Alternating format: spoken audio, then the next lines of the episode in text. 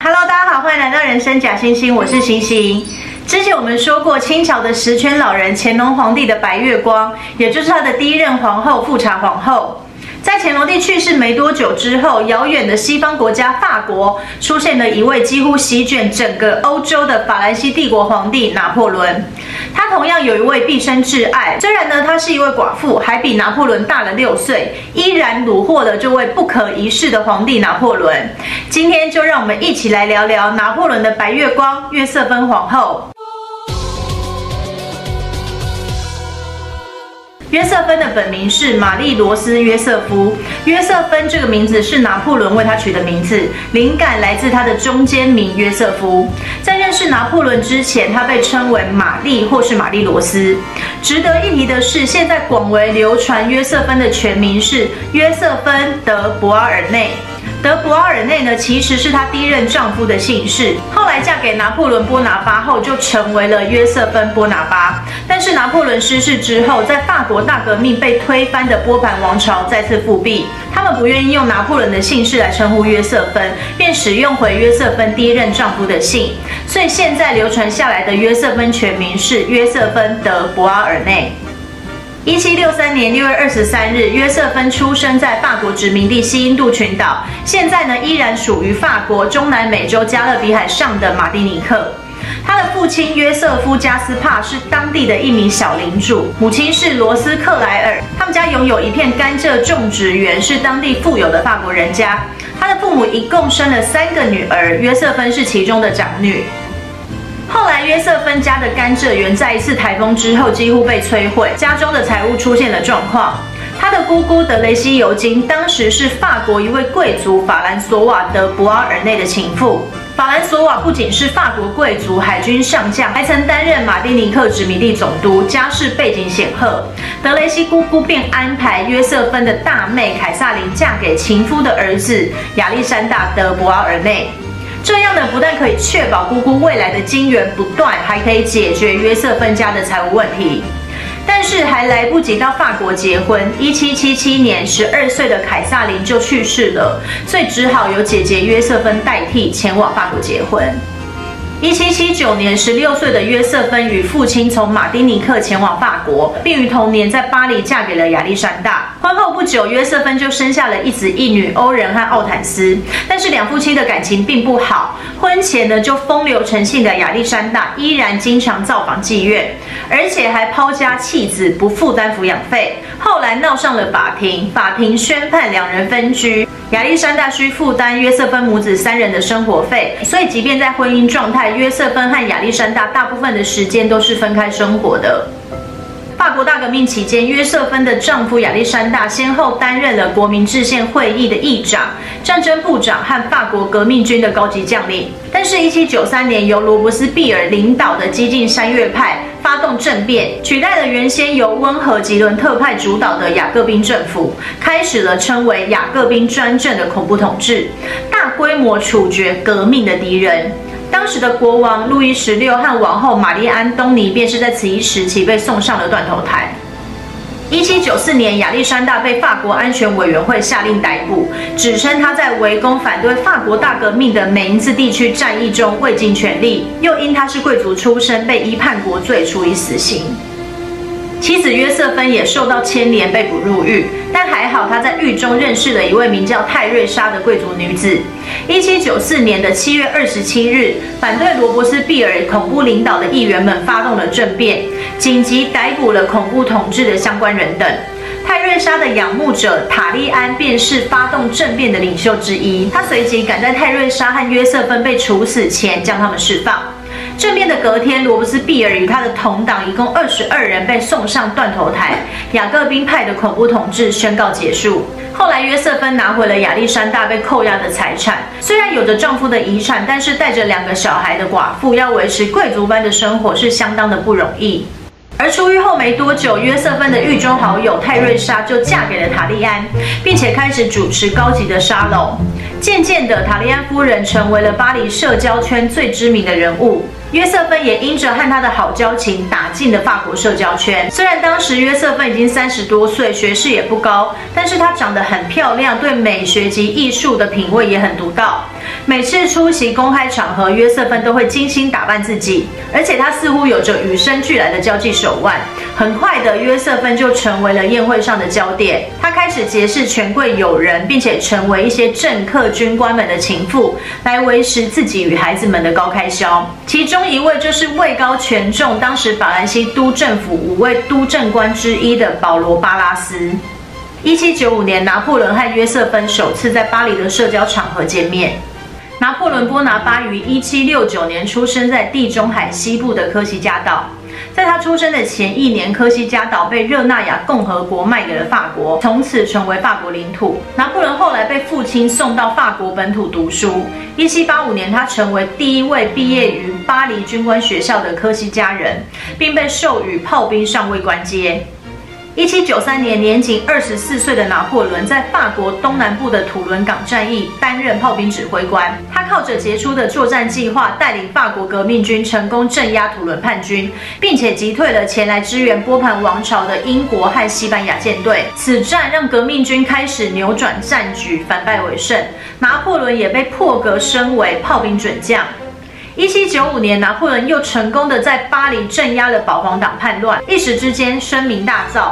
他被晋升为陆军中将，以及守卫巴黎的卫戍司令。也是在此时，拿破仑与他的一生挚爱约瑟芬相遇了。这年，拿破仑二十六岁，约瑟芬三十二岁。关于刚刚崭露头角的拿破仑和大他六岁的寡妇约瑟芬相恋的过程，有许多的说法。最广为流传的是，当时的约瑟芬虽然靠着情夫们的金援维持生计，但是她的生活奢侈，还有两个孩子，所以找个稳定的长期饭票还是一件比较实际的事。阅人无数的约瑟芬在听说年轻拿破仑的攻击后，认为他未来一定会成为一个不可多得的大人物。情场高手约瑟芬就想了一个方法来接近拿破仑。他让十四岁的儿子欧仁去请求巴黎数位司令拿破仑归还父亲亚历山大被政府没收的佩剑，好纪念亡父。而据说拿破仑其实在第一次和约瑟芬见面时就被美丽动人的她深深吸引，于是他马上答应了欧仁的请求。不久后，拿破仑就遣人将亚历山大的佩剑送回。收到佩剑的隔天，精心打扮的美丽约瑟芬亲自登门向拿破仑致谢。然后没多久，拿破仑就解除了与布料商人的女儿德西雷克拉里的婚约。一七九六年一月，拿破仑向约瑟芬求婚。认识仅仅三个月后，两人于同年的三月九日完婚。当时人叫玛丽罗斯的约瑟芬也从此舍弃了这个名字，开始使用拿破仑为她取的约瑟芬。不过，也有人说，这场婚姻除了约瑟芬想要找个稳定的金援，拿破仑其实也别有用心。来自科西嘉岛的他，虽然战功卓越，依然被法国贵族嘲笑为乡巴佬。他也正需要约瑟芬这样的上流社会名媛来提高自己的社经地位。当时的欧洲多个国家因为对新建立的法兰西共和国心生畏惧，便由奥地利哈布斯王朝主导的反法联盟对法国发动战争。年仅二十七岁的拿破仑就在约瑟芬的协助下，由约瑟芬的前情夫，也就是法兰西共和国督政府的督政官巴拉斯力挺，成为了对抗反法联盟意大利方面的总司令。婚后的第二天，拿破仑便动身前往了意大利战场。在前线指挥作战期间，拿破仑仍然心系他的新婚妻子，写了非常多的情书给约瑟芬。你的灵魂甜蜜和美丽是上天的恩赐，只有你才能够触动并且占领我的心。但是他心心念念的妻子约瑟芬并没有积极的回应他的热情。事实上，拿破仑离开巴黎不久，约瑟芬就和一位比拿破仑还要年轻的二十三岁骑兵中尉伊波利特夏尔展开婚外情。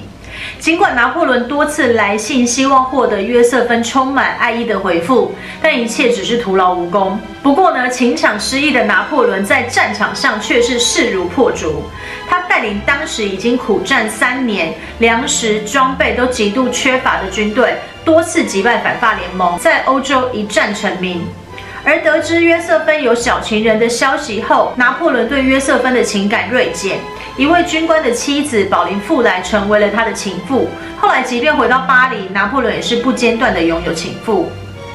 但是拿破仑和约瑟芬的关系并没有就此告终。据说有次拿破仑举办盛大的晚宴，约瑟芬得知拿破仑其中一位情妇要参加，他便命人四处打听到了这位情妇当天会穿着绿色的礼服，约瑟芬就将整个宴会厅全面改装为绿色系。